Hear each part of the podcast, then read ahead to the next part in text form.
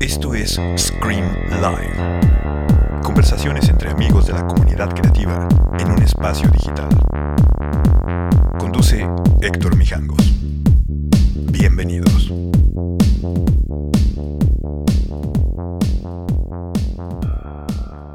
Hola, buenas noches, señoras y señores. Esto es Scream Live, nueva temporada.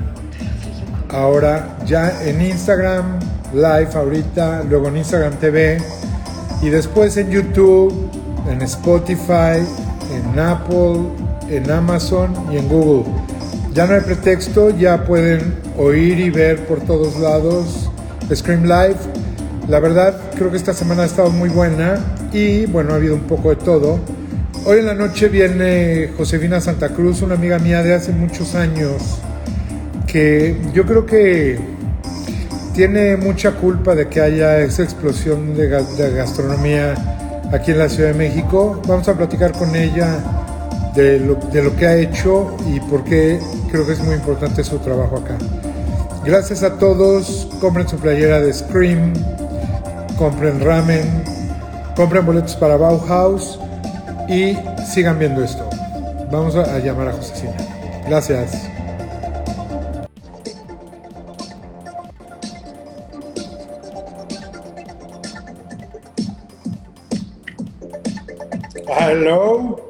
¿Cómo estás?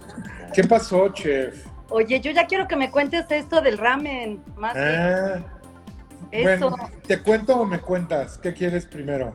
Ay, cuéntame, cuéntame, porque lo vi y ha estado medio desconectada y quiero saberlo todo ya. Tú, tú tienes parte culpa de eso, ¿eh?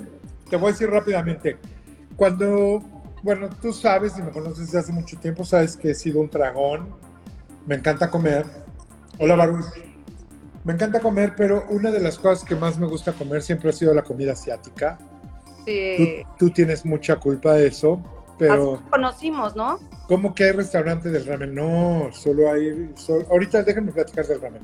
Sí, nos conocimos en el MyPay. Qué locura, ¿va? Ya llovió. Pero a ver, cuenta el ramen. Ya llovió. Bueno, entonces, me, me gusta comer de todo, o sea, la verdad, y tengo mis platillos favoritos. Amo la comida mexicana. Hola, Carla. Amo, amo eh, el comer mexicano, asiático, de todo. Pero en mi día a día, una de las cosas que siempre estoy buscando es como descubrir sabores nuevos, etcétera. Claro. Ahorita vamos a ir a lo que tú haces.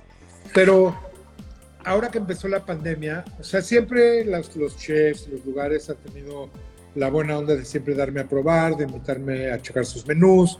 Cuando abro un lugar voy y los pruebo, porque de alguna forma trato de ayudarlos y los promociono. Y creo que es algo que, que has padre. Entonces la gente siempre está acostumbrada a que voy a comer a un lugar y subo una foto o me hablan y me preguntan, ¿dónde como esto? Y les digo dónde. De ahí que hace unos años hicieron una aplicación que se llama Yomi. Voy a poner luego el link para que la bajen, que es una aplicación para encontrar dónde comer. Pero bueno, siguiendo con todo esto, de repente hay mucha gente que me habla y me dice, oye, mijangos, ¿dónde me como unos tacos de tripa? Oye, mijangos, ¿dónde como esto? Pero en la pandemia todo el mundo me empezó a mandar comida, sobre todo la gente que estaba empezando nuevos negocios. Entonces me Claro. hablaban y me decían, oye, mi, te quiero mandar a probar mis sándwiches de pastrami. Pues órale, oye, ¿y desde cuándo? No, pues acabo de empezar la semana pasada porque me quedé sin trabajo. Entonces empecé a promocionar muchas cosas, pero también mucha gente me seguía pidiendo, oye, ¿dónde pido esto y lo otro? Y lo que más me pedían era ramen. ¿Dónde pido ramen? Y la verdad hay muy buenos ramens en México. Sí. Sin embargo, no es tan fácil que un ramen viaje bien. Ajá. De repente es me- medio complicado si lo mandas todo servido. Seguramente tú también vendes, ¿sí? Y ahorita me vas a decir. Pero bueno, de repente dije, a ver, por ejemplo, cada vez que un amigo chef o alguien iba a comer algo, yo siempre le ponía invita o le ponía send. Ajá. Que Ajá. finalmente send es mándame. Ajá. Sí, sí, Entonces sí. muchos me decían, ah, sí te voy a mandar, otros me aplicaban el de, no mames, güey, paga, ya sabes, un poco de todo. Total, total agarré y me di cuenta que lo que más pedían era ramen y que me gustaba el nombre de Zen. Entonces le hablé a mis abogados y pude registrar la marca. Me dijeron, no, esa no la vas a poder registrar. Total, agarré, la traté de registrar, se pudo, me inventé un logo y dije, pues hay que decir Zen ramen. Hola Mike. Entonces lo primero para mí era Zen Ramen. Entonces dije, ¿cómo lo voy a hacer? Bueno, pues voy a diseñar, ya sabes que a mí me encanta diseñar y hacer marcas y hacer ese rollo. Pues agarré, hice, hice un diseño para el ramen, pero dije, ok, ¿cómo viaja bien el ramen? Antes de pensar en un chef, ¿eh? dije, ¿cómo viaja bien en un ramen? Pues la verdad el ramen viaja bien si viene separado, porque si tú mandas el caldo con la pasta, cosa que hacen muchos, pues llega hecho, ahora sí que una sopa, Se deshace, pierde la onda la pasta. Entonces, bueno, dije, ok, hola Val. Entonces dije, eso no lo voy a hacer. ¿Cómo lo puedo hacer? Bueno, tampoco quiero mandar plástico. Una cosa que me daba mucho coraje en la pandemia era gente que te mandaba cosas ricas, güey, pero así ocho bolsas de plástico, cinco empates de, bolsas y empaques y todo esto. Dije, eso no va. Entonces, dije, vamos a hacer todo biodegradable, compostable, todo de papel y vamos a ver cómo lo hace. Entonces me puse a trabajar como en la imagen, en el diseño. Y, justamente, pues tengo muchos cocineros que me gusta lo que hacen y estaba buscando, tengo que encontrarme a alguien que me diga, ok, te voy a ayudar a hacer el ramen, pero también me gusta hacer otras cosas. Porque Zen es el principio. Zen Ramen es el principio de Zen. Pero ah. en dos semanas, en dos semanas, por ejemplo, salimos con pollo frito. Ajá. Y luego va a haber zen, al rato va a haber zen chilaquiles, zen frijoles, zen pizza, zen todo lo que, todo lo que nos gusta comer, lo vas a poder pedir en zen. Entonces, cuando está pensando esto, en eso veo que mis amigos de Fatboy Moves, que cocinan delicioso, sí. y que además me encanta comer, y es coreano, y he probado su ramen, y, pues, o sea, Allen es asiático, ¿sí? Mm. es coreano, trabajó en Momofuku, y, y Marifer pues hace unos postres increíbles y trabajó en Eleven, Eleven Madison Park y de repente ponen un post que dice, el domingo es el último día de Fatboy Moves y yo, uh, así. Oigan, chavos, necesito verlos hoy mismo. Entonces fui a platicar con ellos y les dije, puta, qué mal pedo que van a cerrar, pero qué buen pedo porque yo estoy haciendo esto y vamos a hacer juntos esto. Y entonces, bueno, ellos son los chefs de Zen cocinan increíble, son mis amigos, todo está muy padre. Y bueno, llevamos dos meses mandando Zen, hacemos cuatro tipos de ramen, hacemos un kimchi ramen coreano, hacemos un miso ramen con un pork belly delicioso, o sea, no es el chashu así, ya sabes, redondo, sino hacemos un pork belly cuadrado, le ponemos arúgula, elote, huevo, delicioso. luego, te tengo que mandar. Luego, un vegano yo soy muy fan del ramen y no, no hago ramen este, porque soy una intensa que cuando vi a, Ivan, a Ivan Orkin, Ivan Ramen. ¿sabes? El de Ivan, Sí, sí, sí. Un amigo mío era sus este, y su caldo lo dejaba, creo que eran 48 horas. Ya sabes, el caldo y así. dije, no, bueno, yo aquí no me da la vida para hacer eso. Y entonces no cosas en mi vida que me gusta no hacer y mejor que las haga alguien más y comérmelas y pues, gozar. la neta tienes toda la razón. O sea, nuestro caldo sí se tarda 12 horas. Claro, es hacer caldo para que de verdad sea. Porque la caldo. sea un stock, o sea, sea un stock, exacto. Y, y, de hecho, hay mucha gente que dice, a mí me sale riquísimo y no hago caldo. Ah, bueno, pues cada quien. Pero bueno, nosotros decidimos hacerlo. Entonces me, me, junté con ellos. Tenemos un vegano que lo pruebas y dices, no mames, le pusiste pollo, le pusiste carne, puras verduras. Qué bueno. Y tenemos uno que... Qué chingón que como que de, un tema que, pudo haber sido como que una tragedia, o sea, es que de verdad en la vida por eso siempre hay que estar abierto, ¿no? Porque tú pensando en esto, ellos cerrando en, en un momento bien complicado y que seguro para ellos también o sea, yo sé lo que es cerrar un restaurante y es, de verdad, es como dejar a tu hijo en un orfelinato o algo así, o sea, se siente... Es medio triste, ¿no? Es Ahora, muy triste, muy es triste. Muy, es muy triste, Josefina, pero también tienes que ser muy hábil y decir, aquí el sentimiento no lo es todo y no puedo tener algo que no se sostiene. Claro. Por la razón que sea, ¿eh? Muchas veces es porque pues porque no se pudo, porque no te sale el costo, porque haces muy buenos ingredientes o porque simplemente la gente no estaba lista para eso. Mira, yo creo que uno, bueno, ahorita para, yo creo que Fatboy Moves, pues bueno, el tema de la pandemia, porque de que el lugar, el lugar era éxito y era delicioso, pues ya, el tema de la pandemia muchos ¿Te, pues, los- te acuerdas del pollo frito de ellos? Sí, sí. Bueno, imagínate, es, ese viene en sándwich. Uf, qué rico. Una Ay, locura. no, pero está increíble. Pero tienes toda la razón. Yo, por ejemplo, cuando cerré Paprika me costó muchísimo, pero es lo que dices. Hay un momento en el que no sé si ya sea madurez o qué, pero tienes que decir, pues sí está mi corazón ahí, le dejé todo esto, pero por lo que gustes y mandes, el temblor, no temblor, lo que quieras. Digo, luego ya Claro. me. Ya, y te voy a decir una cosa, paprika era delicioso, Sí, delicioso, delicioso, pero tú también de alguna forma eres como esta visionaria, muy fiel a sus principios. Y bueno, yo te conocí porque sea, es la chef de mi lugar favorito, ¿sí me entiendes? Entonces, bueno, del ramen te lo voy a mandar para que lo pruebes, Ay, sí, sí, sí. Luego está muy padre. para... Y te- sí, Ah, oye, y tenemos unos postres, nada más déjame decirte. Falta un ramen que no tiene caldo que se llama Masemen, que es delicioso. ajá. una locura. Y luego tenemos unos postres que se inventó Fernanda. Una es una galleta de ajonjolí negro rellena, es como una Oreo de ajonjolí negro rellena de dulce de leche. Uf, O sea, la, pro- la probé en las regadas y dijo así de, sí, mames, qué delicia. qué delicia. Luego, vendemos un paquetito de 20 brownies, mini brownies de Ajá. miso. Ajá. Ay, wow. Y tenemos una tartita de V, que es este camote morado. Entonces, el menú es chiquitito, práctico y todo eso, pero muy rico. Lo vas a probar muy pronto. Es, es como Dark Kitchen ahorita. Es un dark kitchen. Es Dark Kitchen. Y, y, al- y ahorita ya encontramos una locación nueva. Ahorita tenemos uno que es en, en Tacubaya. Entonces entregamos en Nápoles, en Condesa, en Roma, un pedacitito de Polanco, eh, Miscuac, etcétera, ¿no? San No, pero-. A mí también, fíjate que, que ahorita que decías que qué te piden mucho, que dónde comer, a mí también, yo creo que me, lo que me han pedido varios es ramen. Y mira, ya Ujú. voy a saber, va a ser Ya- algo poquito, que no vayan, pero para ir Y a- acabo, ajá, y ¿no? acabo de agarrar una cocina en Las Lomas para que pueda entregar Polanco, Irrigación, Lomas, Virreyes, Santa Ya. Fe, todo eso. Bueno, Bueno, ahí vamos. Ahora tú. Nada más, voy a, voy a- voy a con- voy a contar cómo te conocí. Hace mucho tiempo yo tenía una novia que le gustaba viajar. O sea, es mi única novia. No, no sé.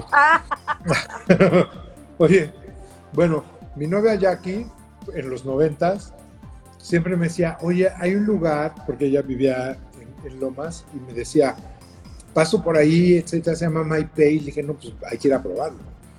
Y llegamos, y una locura, una bomba de sabor, estaba en Palmas, casi llegando a Periférico, mm, y tú eras la chef, y de repente decías, este par como que viene enseguido. Y, y probábamos de todo y llevábamos gente, porque literal, Josefina, no había nadie. O sea, había que el lugar japonés y el lugar chino. No había ni un coreano, ni un vietnamita, Sí, ni nada. ¿Sí? No, es que es lo que lo que yo como que les digo, les digo siempre, la, la escena gastronómica ha cambiado en 20 años, o sea, impresionante, porque justo lo que dices, había japonés, pero aparte japonés era sushi, y bueno, ya en esa época ya había sushito, ¿no? Pero Ajá. con tú, durante muchísimos años, el único lugar para el sushi era el Suntory, ibas con tus abuelos o con tus papás que te llevaban, porque era, eh, o sea, Era no otra había cosa. Sí. fueras a pagar eso. Entonces, justo, y chino había, o los chinos de revolución, que, que igual te Que no son chinos, son cafés de chinos. Ajá. El chow mein y los huevos rancheros junto. Mm, Y de repente, bueno, eh, estaba el shewok, pero pues ya ese también era súper. Era otra cosa. Estaba el Blossom. ¿Cómo se llama el de las lomas? El mama, ¿cómo se llamaba este? El que estaba en Prado Norte. Ay, claro. El No. No, ¿Cómo? ese era el China Girl. Ajá. Había un China Girl, estaba el Excellency, estaba, bueno, el, el, el Shewok y luego, bueno, ya Hunan, Mandarin y eso, pero era chino, ¿no? O era japonés. Claro, que también es muy interesante ver qué, pasó en México en ese momento. México tenía muchísimos japoneses viviendo aquí, ¿sí? Desde, desde muchos años, creo que desde los 40, 50, llegó una, una comunidad interesante de japoneses a trabajar en las compañías japonesas de coches, de tecnología, etcétera. Y entonces, sobre todo en la Nápoles, en la del Valle, había lugares japoneses. Ahí empezó el Suntory, el Daigo, el, el, el- el- ¿cómo se llama? El, Este. ¿Cómo se llama? A, uno que voy mucho, el Nagaoka. Nagaoka es justo el que te iba a decir ahí. Ajá. Y el otro, el de las brochetitas, que se llama el Samurai. El samurái. Bueno, Sí, pero sí, entonces eso, eso obedecía a que había una clientela en potencia que quería comer comida japonesa. Claro. Y a la gente, la- los mexicanos empezamos a probar todo eso. Luego apareció el Daruma y cosas de estilo. Pero luego llegaron también, a- ya habían chinos y había unos restaurantes chinos que es muy chistoso, pero el- el- la comida china que conocemos nosotros no es comida china, ¿sí? O sea, esa comida agridulce es como americana ver. con pan de. Yo años, años de mi vida decía que la comida china no me gustaba porque mi abuelo, cuando nos íbamos a dormir a su casa, todos los días te ibas turnando los nietos, siempre nos llevaba a algún restaurante. Igual que ibas a las meninas a comer caracoles, quién sabe qué, nos llevaba al, ¿te acuerdas de este, el Mauna Loa? Con una piña. Que era como... Pero el Mauna Loa yo no sabía que era polinesio, después me enteré, pero en mi Ajá. cabeza era chino. Ajá. Era, exacto. A mí me gustaba ir porque yo sentía que era el tiki room ahí de, de Disneylandia, ¿no? Y que te era- bailaban, claro. y las Era como un, un team park. Ajá. ¿Eh? Era como un team park, como ir a comer al Hard Rock. Ah, no. Pero la comida me parecía toda de piña y chabacano y agridulce. Y a mí, no, o sea, no me gusta. De la comida china, el pollo agridulce, esas cosas, nomás no me, no me gustan. Yo creo que aquí llegó eso que era como nada más la cantoneta, ¿no? Y muy Sí. dándole al, al, al- nada más a lo agridulce y, y esa onda. Exacto. Y de hecho, ahorita hay restaurantes chinos en México donde vas y de hecho no reconoces un solo platillo. Exacto. Y, y no hay nada agridulce y la verdad son deliciosos, pero llegas y ves y dices, güey, soy el único mexicano aquí. Son Exacto. puros chinos comiendo. Ese sabes que es bueno.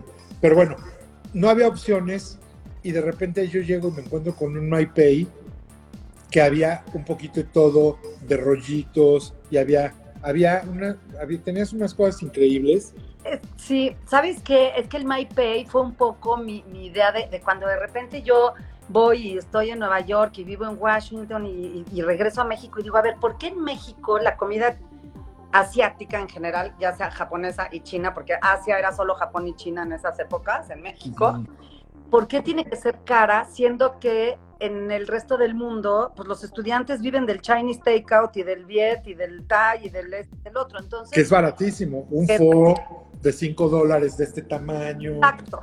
Sí, Entonces, yo en esa época trabajaba con Alberto Romano, que en paz descanse, que era el, fue el fundador de Sushito, y le digo, oye, es que ¿por qué no hacemos algo? Así como lo que tú hiciste en su momento con el sushi, que fue hacerlo como democratizarlo, hacerlo accesible. Ajá. Sushito, Lo que sabe cada quien es que sí tuvo un momento de que era buen sushi, Sí. a precio, o sea, como que creo que es el- el- la explosión del sushi se debe mucho a ese momento. Ahorita, pues ya Pues es sí, sushi para todos. No tenías que ser experto ni gourmet. Y entonces este, le dije, oye, ¿por qué no hacemos algo así, pero, pero como de los sabores de allá? O sea, que la gente ubique que la comida vietnamita no es la china y la thai tampoco. Y, la, o sea, y entonces hicimos el Maipei y como era un lugar muy chiquito, en un inicio la idea era que fueran puros dumplings y tenía, ¿te acuerdas? Tenía como 15 dumplings distintos, unos de un relleno, de otro, este, fritos, semifritos, este, de- al vapor, bla, bla. Teníamos rollos fritos, que también teníamos de varios rellenos, como de muchos sabores, los rollos de papel de arroz y sopas, tres, la pho, la de pollo con curry y coco y este y la tom yum. Y ese era el menú inicial, que entonces en mi cabeza era, todas estas oficinas que están aquí, pues bajas, te echas unos dumplings, unos rollitos y una sopa, y digo, porque una de estas sopas es como el, el pozole mexicano, ¿no? O sea, que es Claro. un, un Claro. guante. Ajá. Que además esa, esa clientela era clientela que viajaba. Exacto. Entonces que estaba acostumbrada a comer en el mundo esas cosas y de repente le pones eso y wow, qué locura. Seguro tenías gente que comía cada tres días ahí. Sí, tenía gente que iba de seguido. Tristemente también tenía, como digo yo, al clásico mexicano chilango que viaja y regresa como las maletas, nada más más gastado, ya sabes. Que con abrigo de mink. Sí, o sea, que no entienden, que no entendieron. Así alguna vez uno me dijo, pero es que como que no tienes mantel, ¿te acuerdas que no era mantel? O sea, eran unas mesas como que granizo brutales. como que pues, no tienes mantel, no tienes yo, ¿y qué tiene que ver? O sea, la comida con el mantel. Pero, pero sí, ese fue, esa fue, o sea, para mí fue otro de mis grandes, así de mis bebés.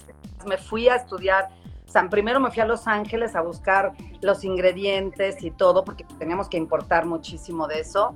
Y después sí me fui, me fui a Nueva York a, um, trabajar a un restaurante chino. Estuve como dos meses. Este, chance de estar en Joe Shanghai, que son mis dumplings más favoritos del mundo mundial, los de los ¿sabes? Estuve ahí nomás como dos semanas y después en un restaurante de, chinos, en donde era la única mujer, el chef era, bueno, todo el staff de la cocina era chino, pero el chef además tenía labio leporino, entonces entre que los chinos de Nueva York no hablan inglés porque no tienen necesidad, y el poco que hablan lo mastican más, y luego con labio leporino, puta, yo me la pasaba con mi libretita atrás del chef anotando porque no le entendía nada. Claro. Y me fui a aprender a hacer los dumplings, ¿no? Porque los quería hacer este, pues a mano. Y ahí me tiraban todas las tardes y ten times more, porque nadie te enseña, o sea, ahorita que, que empiezan, que están con todo esto de los practicantes, que como que a veces siento que con todo respeto para ellos, pero creen que van a llegar y tú tienes el tiempo de enseñarles como, a ver chiquito, mira, ven, esto es así, pues no, te, aventaban y apréndele. ¿no? Y, si no aprendes, el que sigue, güey. Y a mí los chinos, así de, mira, así, y pues ellos en chinga hacían sus doblecitos, los siete pliegues perfectos, así, yo, ¿cómo? Aquí hazlo, y hasta que, hasta que me salió. O sea, a mí me mandaban diario a mi casa, estaba en casa de mi hermano allá, que, que vivía allá, hacía mis dumplings, me quedaban horripilantes, y entonces todos los días me los daban, ya, you take home, ya sabes, porque estaban pinches, no los podían vender, me los dejaban a mí yo llegaba a casa de mi hermano, mi cuñada feliz porque diario cenábamos dumplings, hasta que hubo un día en el que me salieron, pero no es como que alguien se tomó el tiempo de, mira, es que se dobla así, nada más te decían, mira, así, y pues tú le ibas haciendo y hasta que le ibas agarrando y de repente un día es como que, ya me salió. ya me salió. Y ese día me quedé esperando mis dumplings y ya, me, ya llegué sin cena a la casa, ¿no? Tuve sentimiento encontrado. Pero sí me fui a, a trabajar ahí. La comida china yo considero que sí es como bien complicada de, ¿sabes? Como de, híjole, no sé, eh, tú ves que los chinos tienen el wok y, es una cosa que traen en la panza que con el mismo cucharón de 8 onzas agarran la pizca de salsa de soya, pero y calculan así. Y lo echan así, con el mismo le hacen tac, tac, tac y le sale igual siempre. Entonces. No, y además un wok que pesa un chingo y lo están haciendo así, con una flama. ¿Qué tal el calor al cual estás con un wok enfrente? O sea, es que es un, o sea, suena, o sea, oyes la flama del wow.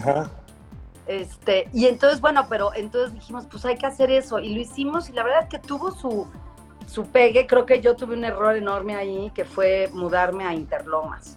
Me acuerdo, yo iba a Interlomas y decía, güey, está delicioso, pero ya no, ya está lejos.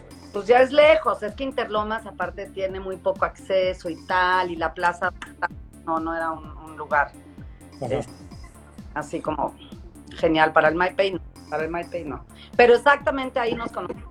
Y yo creo que eras de los clientes más este, así, me acuerdo, o sea, ahí, ahí fue. Pero esto ya tiene, ¿qué? Del 99 por ahí.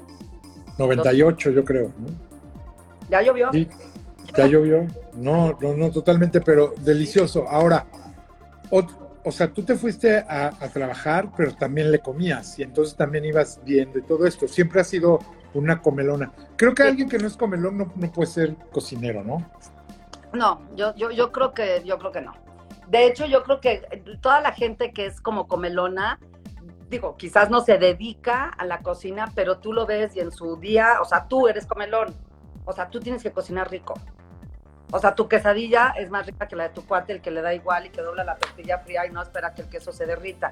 Tú eres comelón, tú le das, ¿no? Entonces yo sí creo que, que Exacto, que tienes que ser comelón para, para cocinar, eso que ni qué. Ajá. Yo sí, yo sí, o sea, a mí me, a mí me fascina y, hay cosas que me encantan no saber hacer y ni las quiero yo hacer porque a mí me, gusta como que me alimenten, ¿no? Yo no quiero saber ni cómo se hace casi casi, o sea, esa parte sí me sigue gustando, entonces hay cocinas. Te digo, el ramen he hecho, pero estoy feliz de que, de que tú tengas porque no me voy a poner a hacerlo yo y lo voy a disfrutar muchísimo. O la comida, por ejemplo, libanesa tal cual. Ajá. Que las hojitas de parra y eso. Ay, no, yo no me voy a poner a hacerlas, me encanta. que me las den, que me las hagan, las tripas libanesas, ese tipo de cosas. O sea, como que sí hay este, cosas que, que, digo, me imagino cómo se hacen, pero digo, no tengo ni el... Claro. que me las haga quien las sabe hacer. exacto, y, y, exacto, por ejemplo, cocinar bien libanés, pues tenemos nuestros lugares favoritos, no hay forma de hacer lo mismo. Exacto, exacto. Y mira, ahorita que dices eso, por ejemplo, paprika, cuando, cuando yo pensé en paprika, eh, por eso nunca quise decir que era un lugar de comida árabe, porque en México pasa, creo que lo mismo que, que pasaba con la china y la japonesa, que decías cocina asiática, y en la mente de la gente es Japón o China. Hasta últimamente, o sea, digo, de unos años para acá. Ya, coreanos. Ya la, la, gente empieza a entender que no, a ver, que es coreano, pero es vietnamita, pero es tailandés, pero es, ¿no? Y creo que en la árabe pasa lo mismo. Yo cuando le dije a alguien, este, en, justo en me le dije a alguien que paprika, le dije, pues es como cocina árabe, pero la que no es libanesa. Y me dice, es que, ¿cuál? Si no es libanesa, ¿cuál?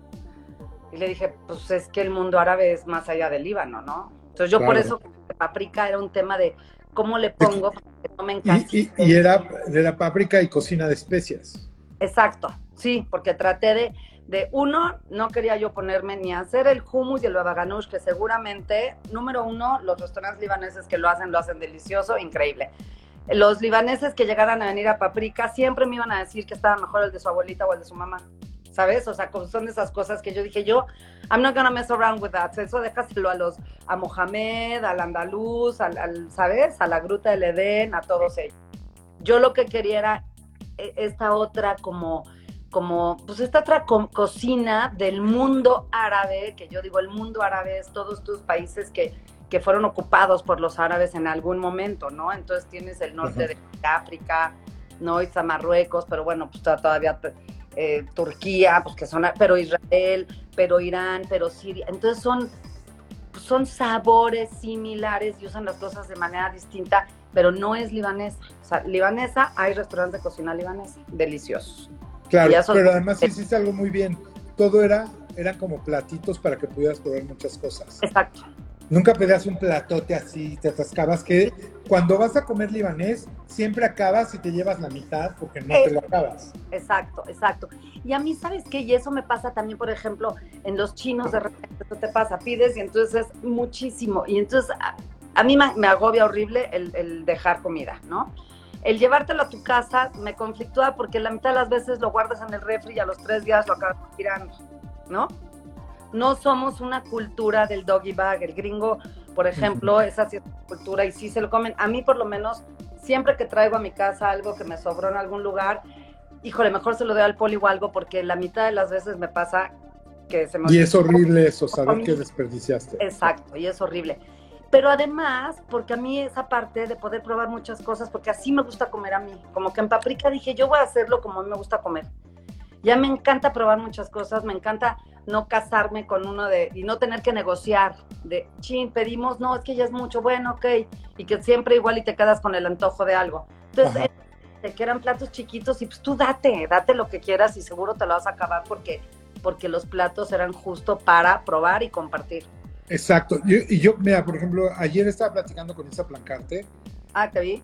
Sí, y una de las cosas que creo que es importante y, hemos aprendido los que somos muy comelones y que viajamos a comer y cosas así es, es mejor compartir y probar de todo y poquito a quererte atascar una sola cosa.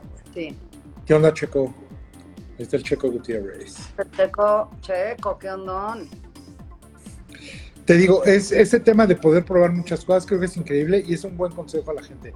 Vayan a comer y pidan para compartir, eso está increíble porque pruebas un montón de platillos y no te quedas con las ganas de... ¿Sabes el típico de que todo el mundo pide un plato y volteas y dices, no mames, hubiera pedido ese, hubiera pedido ese, hubiera pedido aquel. Sí, sí, sí, sí. Mejor prueben de todo. Yo me acuerdo en MyPay tenía tacos de pollo Pekín, digo, de pato Pekín porque justo a mí me pasaba eso, ¿no? Que te ibas a cualquiera de los restaurantes donde hay pato Pekín. Y, te dan un pato completo. ¿no? Hay de dos, o te quedas con el antojo, o pues lo de que te lo llevas, pero ya fue igual, y tienes que andar negociando. Entonces yo tenía tu orden de dos tacos, o sea, tú date, no tienes que estar negociando con nadie lo que vas a comer.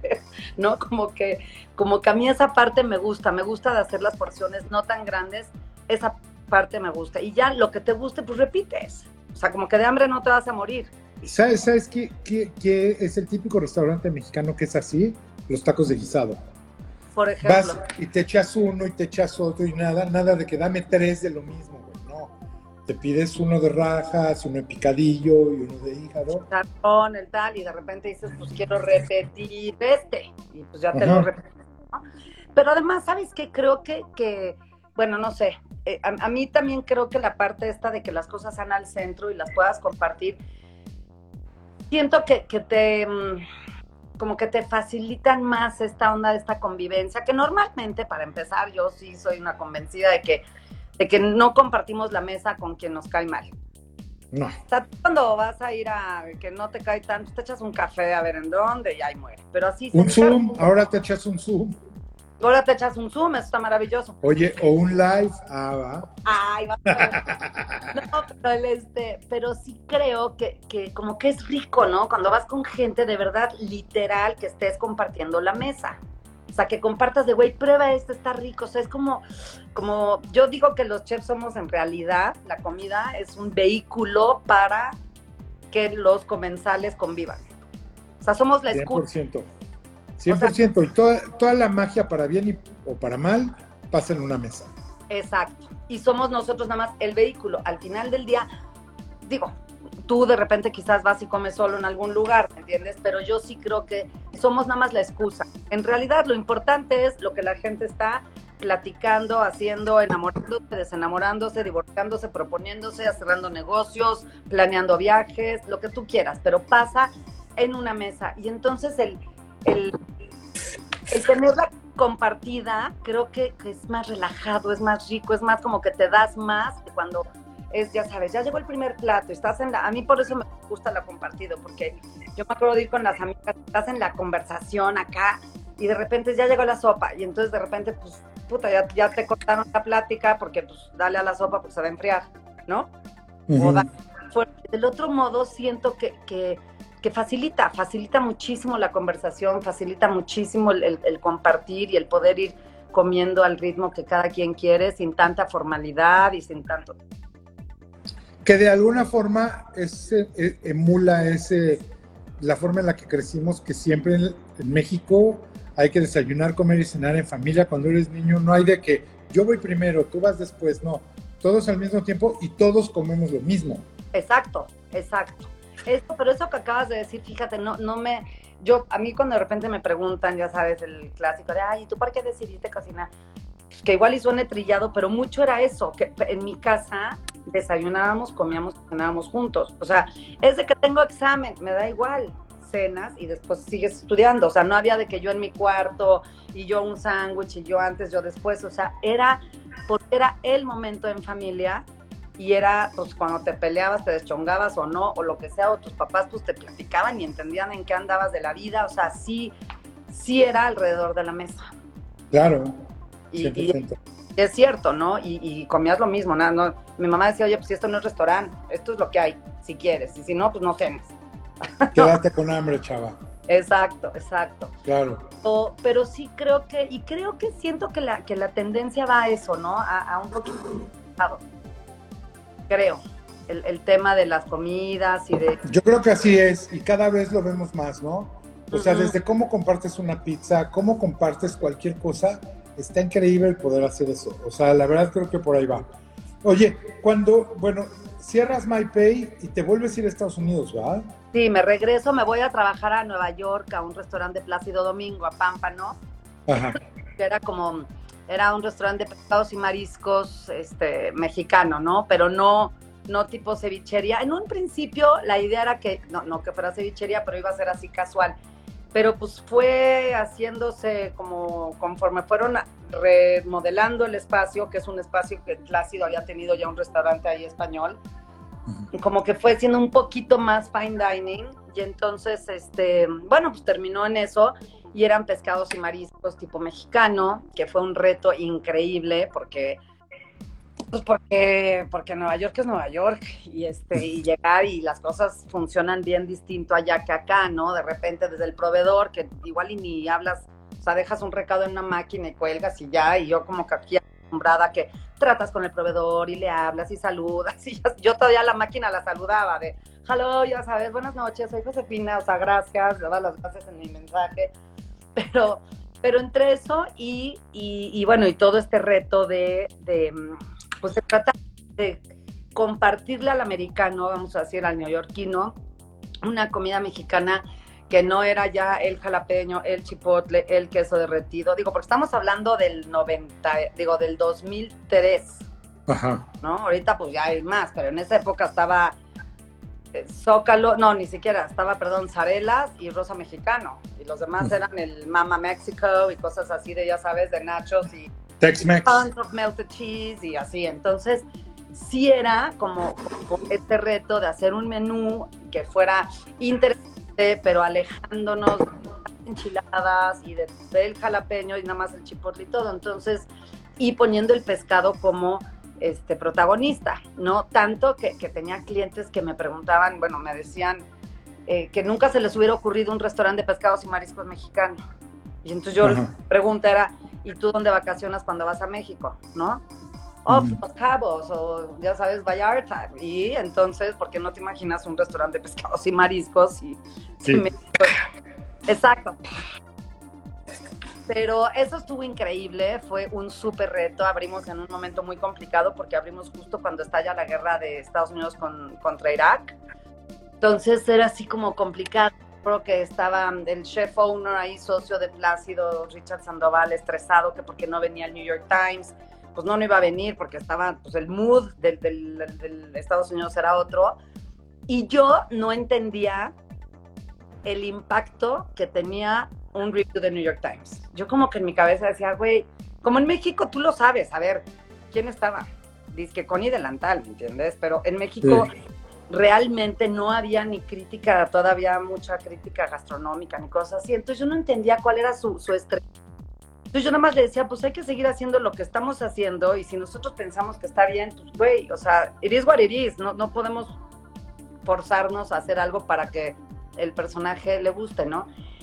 Pero él estaba muy intenso y de repente cuando sale el review, ahí me di cuenta es, es que it makes you or it breaks you. O sea, nosotros de hacer 80 eh, comidas, ¿no? Eh, a la hora, o sea, entre semana, 80 comidas, subimos a hacer 250. El día que salió.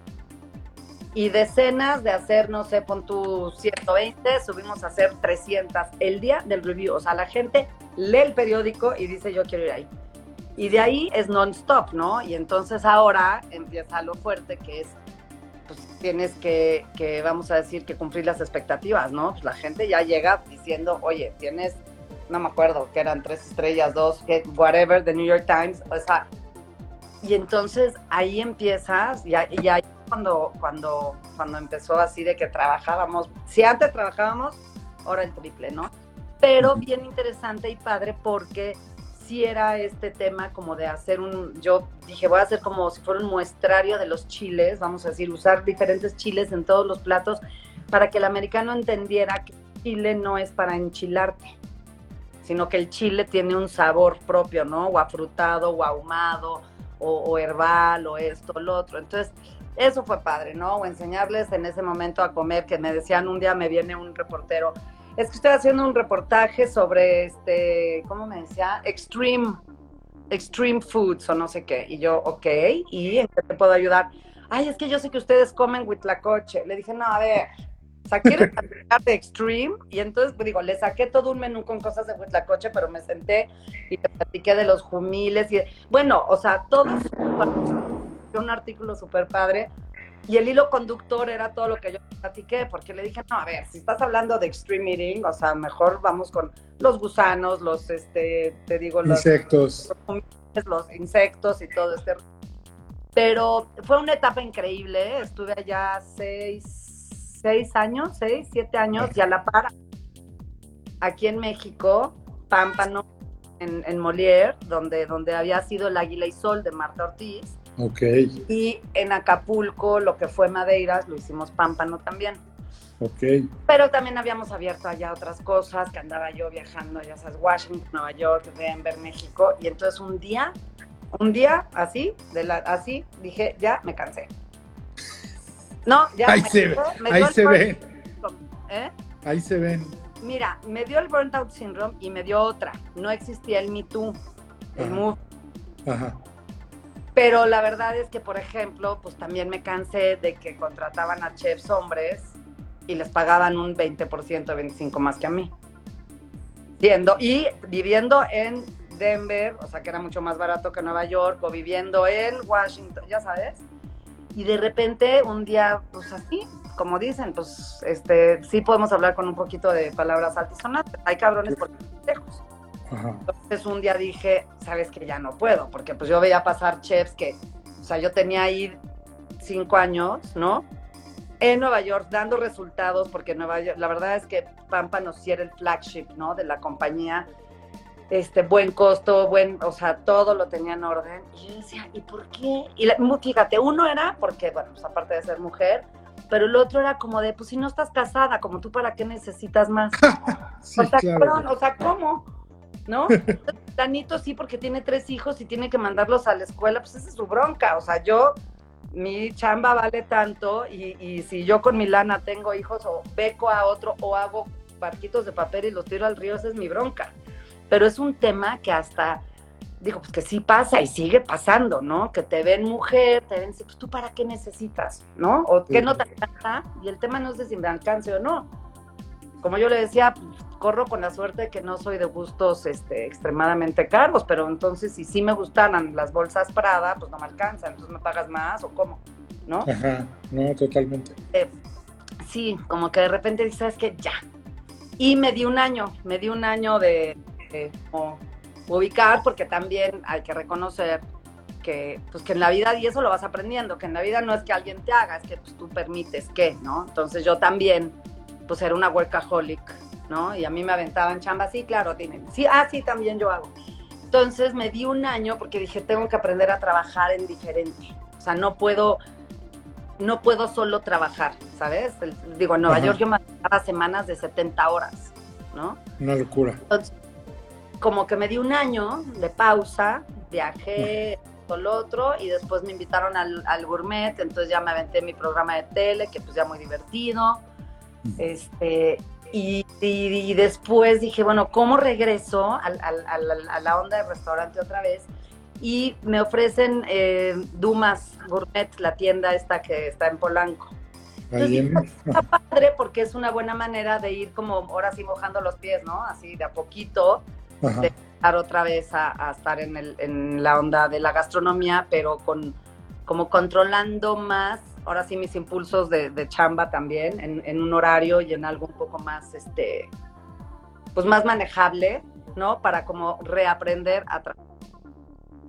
Y, este, y entonces ya estaba ahí, de repente alguien me decía que un restaurante, y yo decía, yo si vuelvo a poner un restaurante, tendría que ser asiático, porque yo el MyPay, fíjate, de todos, sí Te me dejó con ganas. ¿eh? Te dejó con ganas, de más.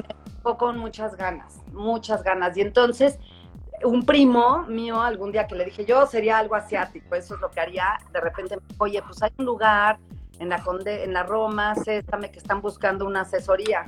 Entonces llegué a Sésame y vi y dije, una asesoría no, la verdad es que cuando yo llegué el menú era como Pan Asian, yo digo que era como Fusion Confusion, un poquito, ¿sabes? Como, como pato con, con este passion fruit y con polenta y unas cosas como muy raras.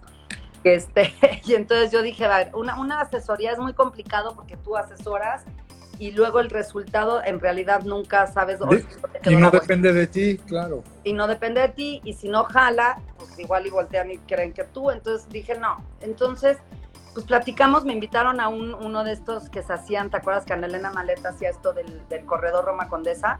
Ajá.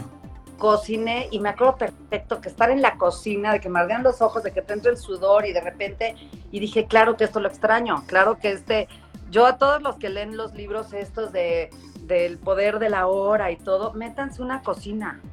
Ese es el poder de la hora. O sea, porque no hay, tú no puedes en ese momento estar pensando en que si, ¿por qué no te habló el galán? O ¿por qué, quién sabe qué? O si me voy a ir de vacaciones. O sea, o estás en lo que estás o no estás. Entonces es un momento de estar súper presente y dije, claro que lo extraño. Entonces más bien les dije, oigan, pues mejor me asocio. Y entonces ya nos asociamos y entonces sí le di una vueltilla ahí a, a como que volví un poquito a mis raíces. Eh, de, del MyPay, ¿no? Un poquito esta parte como más casual, más... Totalmente. Más este, todo. Por ahí tengo todavía. El otro día me llegó una clienta que iba mucho a, al MyPay, este, persiguiendo el, arroz, el, el, que tiene el jocoque y la nuez de la India, que era súper de allá de Maravilloso. Pero, y entonces ya, y entonces pues entramos con este Sésame y, y pues ahí estamos, ya sobreviviendo la pandemia. Ya llevan un rato ahí. Sí, sí, o sea, Césame, ellos abrieron en 2012 y yo me incorporé en el 13, pues ya 7, 8 años. No, cabrón, y siempre está lleno, ¿no? Sí, sí, sí. Y sabes qué me pasa? Que a mí me encantaría cambiar el menú, pero me cuesta ya mucho trabajo porque ya la gente va por lo que va. Que a veces es bueno, pero te limita porque sabes, la gente como que va por, por, ciertos platos, entonces cuando los quitas es como de, oye, no, es que yo venía por tal. Entonces eso a veces me causa un poco de conflicto, como que siento que tengo que hacer como el Sesame Next Door o algo para entonces ya por poder poner otras, otras cosas. O sea, le hemos ido medio dando vuelta, pero no me dan mucha chance los clientes. Y eso sí yo lo aprendí con Alberto Romano de Sushito al final del día. El éxito de Sushito en su momento, ¿no? Y, y que tenía otra dado lo que tú gustes, pero, pero fue que escucharon al cliente, o sea, el cliente quiere esto, dale. Y entonces yo ahorita digo, híjole, quito, no sé, ¿me entiendes? Ya el mentado bond de Pork Belly me mata, ¿no? sí, pues está bien, o sea, finalmente el cliente va a eso, va pensando en qué quiero comer, quiero ir a Sésame porque quiero pedir esto. Si llega y no está, pues bueno, totalmente. Es un bajón, entonces a veces sí pero sí me gustaría como que ya hacer el, como otra cosita por ahí de eso, ¿no? Como que hay mucho más que podemos este, hacer. Entonces, a ver si ahora, ya que esto empieza a abrirse un poquito más y el tema se estabiliza, sí, sí, sí me encantaría como poner, te digo, como un Sésame 2 o algo así donde pudiera meter otras, este... Pues, claro, donde fuera más laboratorio tuyo de estar cocinando Exacto, la verdad. Estaría padre que, cambiara, que cambiaras menús según ingredientes y cosas de estilo. Sí, sí. Pero en, eso ya lo tendría que hacer en otro lado, porque aquí sí ya es como de, ya, o sea, ya, como que ya, ya es, pues sí, ya, ya es como clásico, el menú es lo que la gente quiere. y ¿Vas todos los días o no, o no vas todos los días? Voy, no, ahorita no, ahorita voy, pues a veces voy y es que pues voy también a Supra, que este que ahora en Supra, que puse el menú, eh, que también es un poco parecido al, de Paprika, pues realmente, fíjate, pre-pandemia vendíamos de comida un 10%. Lo demás, como tú sabes, tú fuiste, pues más bar, ¿no?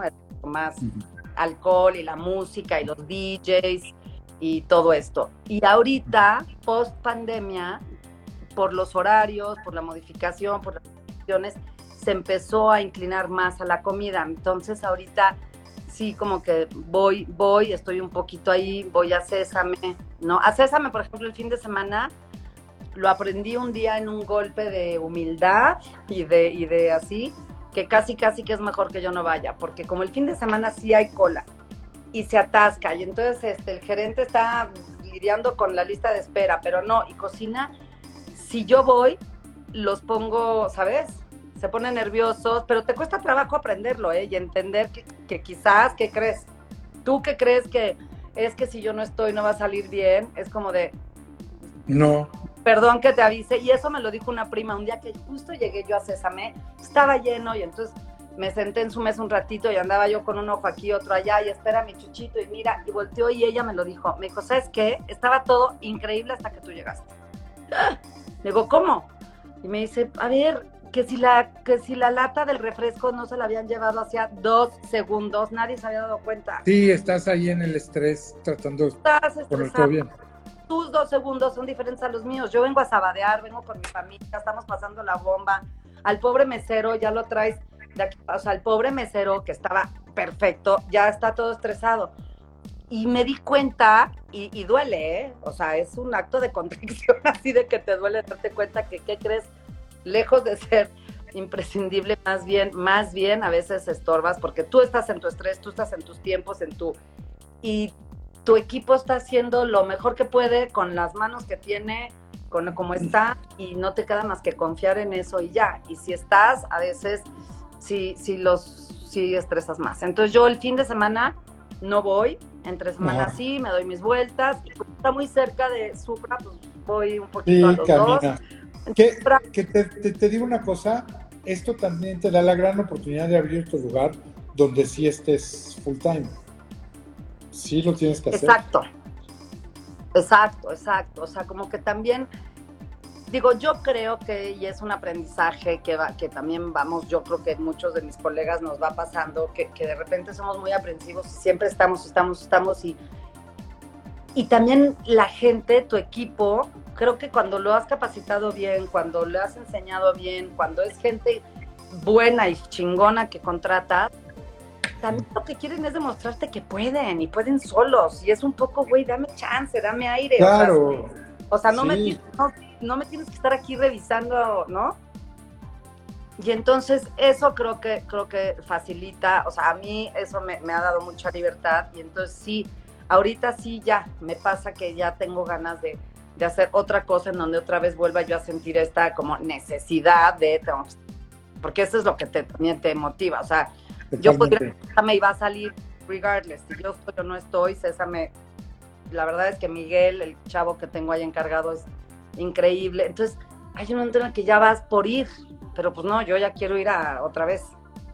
No, totalmente. Oye, oye, ¿nunca eh, estuvieron haciendo delivery en, en época de pandemia? Mira, fíjate que estuvimos a, las primeras dos semanas de, de, de, cuando se cerró. Yo nunca había promocionado mucho el delivery en Sésame porque mi cocina es muy chiquita.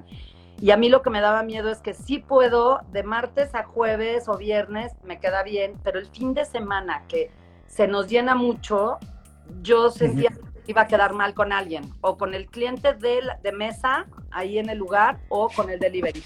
Entonces yo nunca lo había promovido, tenía de repente gente que me pedía para llevar.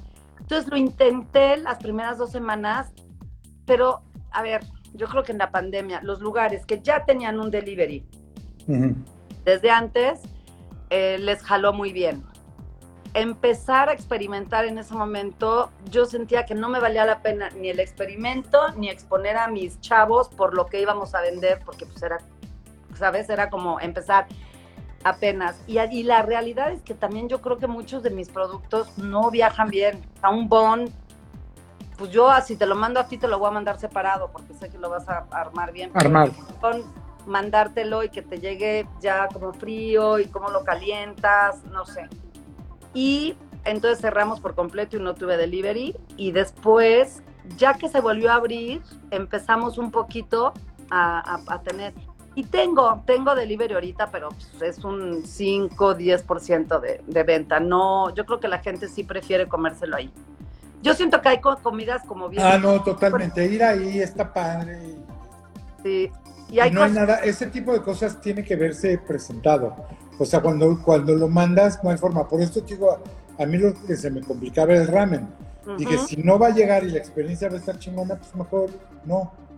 Te oí que andabas diciendo, ¿no? Que, que, le tuviste que mandar a Marta de baile. ¿Cómo, le, cómo que, a ver, ¿cómo se monta esto? Pues sí, pon el caldo, pon los fideos, luego pones o sea, tienes que ir poniendo todos los garnituras o lo que sea, porque igual, y si no ya te llega todo aguado, ¿no? Lo que le, lo que sea que le pones. O sea, sí.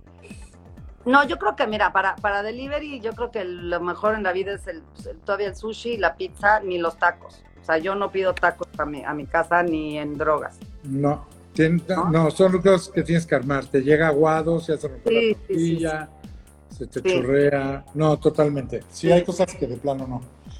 Oye, y, que entonces, si hicieras algo, tu proyecto sería hacer algo como un Sesame Plus o algo así. A mí se me antojaría como, sí, creo que como un Sesame Plus.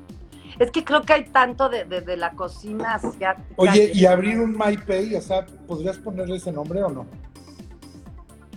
Pues fíjate que no sé, tendría que ver, Tendría que ver dónde quedó la el, el- El registro. exacto, el registro. No Yo creo ni- que ya pasó tanto tiempo que lo puedes volver a registrar. Yo creo que igual y sí, ¿eh? Igual y sí. Sí, porque, y ahora con, con, con eso que Sushito lo vendieron y todo, pues ya yo creo que no hay nadie ahí que tenga, tendría que, que averiguar, voy a, voy a, voy a, preguntar, porque sí, el MyPay la verdad es que sí, sí tenía, y a mí me encantaba, y aparte era un concepto que yo lo, lo hice a modo de que se pudiera replicar, o sea, la idea era que pudiéramos como, digo, si no franquiciar, sí replicar, y que fueran como... O sea, abrir uno en el sur, uno. O sea, por ejemplo, si, si abrieras un lugar ahorita, ¿dó- ¿en qué colonia lo abrirías? ¿En la Roma, en la Condesa, en Juárez? Mira, yo creo que Condesa ya están un poco saturados, ¿no? Ajá. La Juárez, pues ya ves que yo ahí puse paprika primero, pero pues creo que esa calle todavía no. Es no- que llegaste muy temprano. Sí, pues es que me pasa eso. Que luego llego muy temprano, porque el MyPay también llegué muy temprano. David, este concepto, y ahora con el paprika, pues a la Juárez llegué muy temprano también. Claro. Eh, pero no sé, mira, el sur, yo soy sureña desde de, que viví toda la vida en San Ángel. El sur me, me a veces me parece complicado. No sé qué es, este, como que Sí, yo creo que es increíble para vivir, pero como que la experiencia de, de comer, sí hay buenos lugares, obvio, pero no sé. Pero es raro porque creo que tal vez pasa que la gente del sur sí está acostumbrada a ruletear. O sea, yo toda mi vida, pues, ¿sabes? Acostumbrabas a ir a Polanco, a las Lomas, a, la, a donde fuera.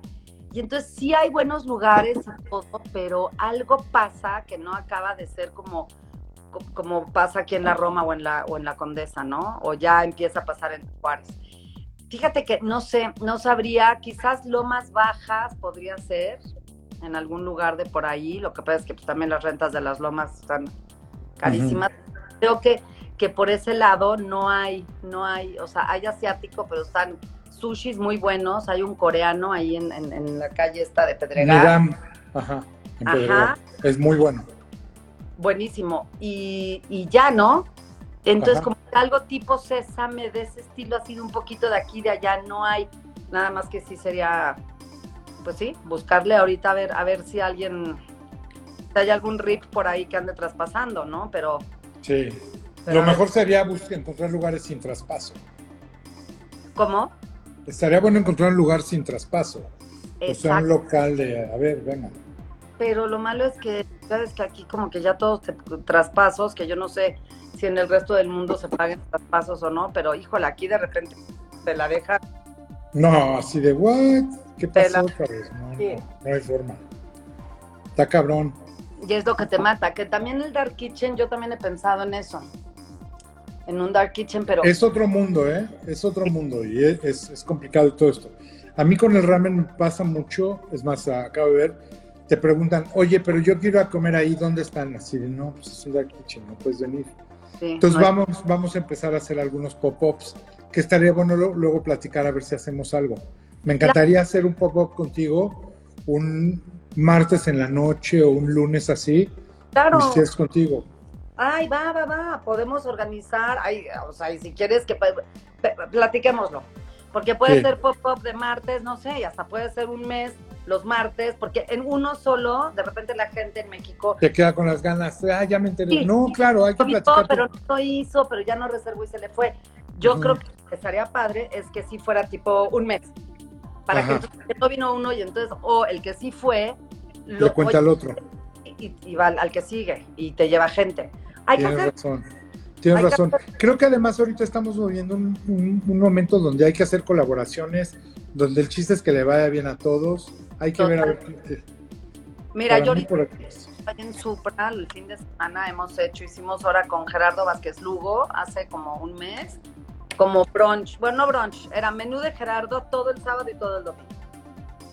Y entonces es un menú, obvio, podíamos poner precios un poco distintos que los que tienen en Nicos, ¿por qué? Pues porque estás en Supra y tienes la vista y lo que mandes, Claro. y fuimos amigas con la venta. Y entonces a él le salió pues casi una venta de un día extra de Nicos, o sea, el chiste No. Oye, ahí también estaría bueno hacer un día de que puedan ir a comer ramen ahí. también, ¿va? Lo We que podemos hacer, te voy a decir, porque nada más eh, en qué se los damos porque no tengo suficientes, vamos a decir, bowls yo, pero es cosa de ver qué hacemos. Este, rentamos o lo que sea. Órale, va, va, va, va. Hagamos como ramen, ramen weekend. Ajá. Ahí. ¿Sabes No. qué? Y el chiste, el chiste, lo que a mí me gusta de hacer esto es que siento que se expone a quien sea que viene, por ejemplo, Gerardo, de Nicos, viene a la Roma y viene a, un, a una clientela súper distinta a la que él tiene. Que entonces también dice, ah, oye, Nicos, a ver, entonces hay que ir a su lugar, ¿sabes? Que entonces creo que eso puede estar padre. Hay que hacerlo, hay que hacer en Está padrísimo, porque la verdad yo soy fan tuyo, además de que eres mi amiga, que está bien padre, porque primero te conocí dándome de comer, y luego que- nos hicimos amigos y conozco todos tus lugares, y, y- y me encanta la idea. Y además esa, esa medalla que te puedes colgar, que está padre, fuiste la primera que empezó a creer en la comida asiática en México. Ay, sí, la verdad sí. Está padrísimo. Ah, Porque sí, pues sí, no, no había, no había, no había nada. Te, propo- te propongo algo. Te mando en estos días, me dices, te mando ramen para que lo pruebes. Va. Capaz de que te mando el ramen y me dices, no, güey, no quiero hacer nada contigo porque está horrible. Ay, no, o, capaz, o capaz lo- me dices, "Bueno, lo me encanta. muchísimo porque yo te voy a decir algo. Y tú lo sabes, ya hay mil influencers y bloggers y el este y todo, y hay gente que dice que sabe de comida y pues la verdad es que mazo. Pero tú a mí sí me consta porque de, de hace años eres comelón, o sea, no, no, no, no de ayer. Entonces, si tú estás vendiendo algo, no queda más que, o sea, yo te tengo la certeza que tiene que estar delicioso porque no, pues porque no sabes comer mal, pues, ¿no? Es la verdad. No, y, y- y me daría una pena horrible que no estuviera bueno. Sí, no, no sabes comer mal. Ya hay que, ya, cerradísimo, hacemos un... Cerradísimo, hacemos algo. Te lo Te voy a juro. mandar, te voy a mandar eh, el, el ramen, nada más me dices qué día, ahorita nos ponemos de acuerdo Ah. y ya. La, Ah. la neta, con- contigo el único pedo es que se nos acaba el tiempo muy rápido. Ya sé, ya vi que ya, es la, ya son las nueve, ¿por qué? Ya son las, Bueno. ya son las- Aparte, Hacemos otra segunda parte el día que quieras, yo encantado. yo también, 100%. ya imagino que tienes tu lista de invitados, pero yo feliz y yo tengo un horario bastante flexible, me lo puedo organizar, tú me dices y nos levantamos una... No, está increíble. Entonces tenemos un live pendiente, hay que ponerle fecha. Luego te tengo que mandar ramen y echamos una platicada para hacer una colaboración. Que además, ¿conoces a mis chefs? ¿Los conoces o no? que no los conozco, entonces me encantaría. Me Tipazos. encantaría. Hagamos y, y- y lo podemos hacer ya, te digo, para un fin de semana que sean dos días en Supra, ramen y alguna otra de las cosas que Me vayan encanta la idea. o lo que sea. Sí. Ya está. Y hacemos este el de Sésame. A mí me gustaría que fueran varios días Sí, para porque al que se le fue, que tenga oportunidad y al que sí fue y le que encantó. sepa que los lunes o los martes puede ir a comer ramen ahí. Exacto. Me encanta la idea, cabrón. ¿Va? 100%, 100%. Órale. Está bien, chef. Oye, te mando un beso. Ah, nada más voy a echarme un anuncio. Justamente el primer pop-up que vamos a hacer ahorita de, de ramen lo vamos a hacer el día 13 de agosto, que es un viernes, en Madereros, que Mario está cocinando delicioso. tengo que ir, tengo ese pendiente, tengo que ir. Está, está delicioso. Entonces, como todo lo hace a la leña, es cocina de Ajá. brasas. O sea, imagínate, los vegetales y la carne va a salir así con sabor Ay. a humo y todo. Muy rico. ¿Qué Pero bueno, o si no, luego vamos a comer, luego echamos eso. Va, Yo va. te, yo te busco en estos días. Acuérden- acuérdense, importante, esto lo subo ahorita a mi Instagram TV para que lo puedan volver a ver. Y hoy en la noche lo subimos a Spotify, a Amazon, a Google, a Apple y también a YouTube. No hay pretextos, no hay pretextos. ¿Eh? Oye, ay, mil gracias. Echémonos otro, ¿eh? 100%. Te mando un beso grande, Otro. Josefina. Chao, gracias a todos. Todos. Nos vemos mañana con Cha. Va a estar divertido también. Vamos a hablar de comida. Cuídense. Órale. Bye. Gracias por escuchar un nuevo episodio de Scream Live. Scream Live se produce con la ayuda de Podbox y rss.com. Si te gusta el programa, asegúrate de suscribirte en nuestro canal de YouTube, donde podrás encontrar todos nuestros episodios anteriores. Puedes seguirnos también en Instagram, arroba mijangos, y escucharnos en todas las plataformas de podcasts.